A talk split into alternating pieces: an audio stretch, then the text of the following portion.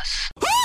Petra, da hast du mich aber erwischt. Ja, sorry, Max, aber zu Halloween gehört's halt mal dazu, mächtig erschreckt zu werden.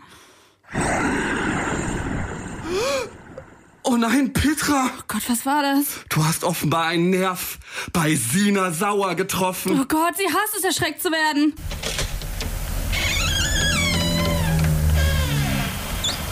Der Hate der Woche. Mann!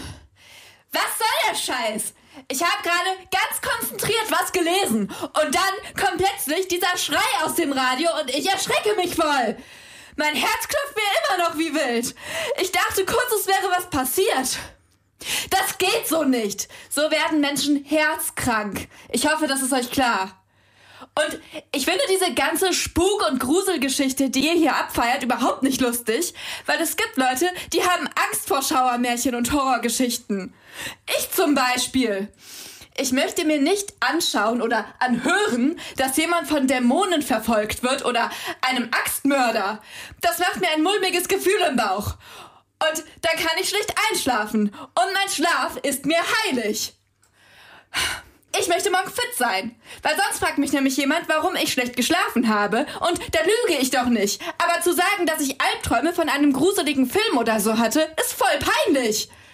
Und jetzt kommt ihr hier an, wenn ich ein bisschen entspanntes Abendprogramm hören möchte und erschreckt mich. Ich hätte mir fast in die Hose gemacht. Und wisst ihr was? Mein Puls ist zwar gerade auf 180, aber durch euch ist er überhaupt so hochgegangen. Ich habe keinen Bock mehr. Keinen Bock mehr auf Buh. Keinen Bock mehr auf Jumpscares. Keinen Bock mehr auf dieses adrenalingeladene Nervengekitzel vor dem nächsten Schreckmoment. Das war's jetzt. Ich schalte euer Gruselprogramm aus. Ich gehe nicht mehr in den Keller, lasse das Licht zum Schlafen an und höre eine Folge die drei Fragezeichen zum Einschlafen. Und zwar keine spannende. Tschüss. Ja, okay.